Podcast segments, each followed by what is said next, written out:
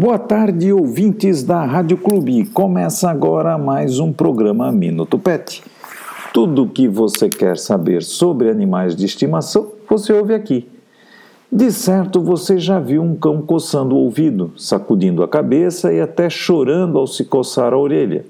Isso pode ser otite canina, uma inflamação do conduto auditivo que leva à produção de uma cera de coloração alterada e em excesso coceira descontrolada, cheiro forte e desconforto, tanto para o animal, claro, quanto para o dono. Essa inflamação seguida de infecção causada no ouvido é muito comum nos cães devido ao formato de sua orelha, que tem um canal comprido e fechado, o que torna fácil o aparecimento e multiplicação tanto de ácaro, fungos e bactérias. Algumas raças de cães apresentam otite canina com mais facilidade e frequência, como Golden Retriever, Basset Hound e Cocker Spaniel, por terem orelhas pendulares e maiores. Os sinais são sempre coceira intensa, dor, choro ao coçar, cheiro forte no ouvido, excesso de cerume, balançar demais a cabeça de um lado para o outro, perda de audição, além da perda de apetite que ocorre devido à dor que o cachorro sente. Alergia atópica, alergia à alimentação, alergia de contato são possíveis causadoras de otite externa, que pode ser agravada por traumatismo determinado pelo próprio animal. Devido à sua alta incidência, a alergia está mais associada à otite externa que outras doenças alérgicas, como é o caso das alergias alimentares.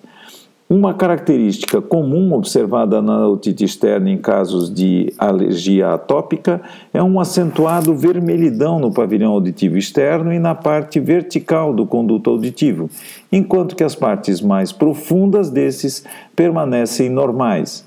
A inflamação crônica pode eventualmente levar a infecções secundárias por bactérias ou leveduras. Em mais de 20% dos casos de alergia a alimento, o sinal inicial é infecção do ouvido.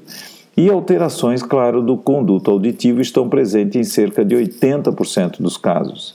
A dermatite alérgica de contato ocorre quando medicamentos são utilizados no tratamento da otite externa. Alguns veículos, como por exemplo o propileno glicol, pode ser responsável por reações alérgicas na pele do ouvido em outros casos, medicamentos para os ouvidos podem ser irritantes apenas se a pele já está inflamada.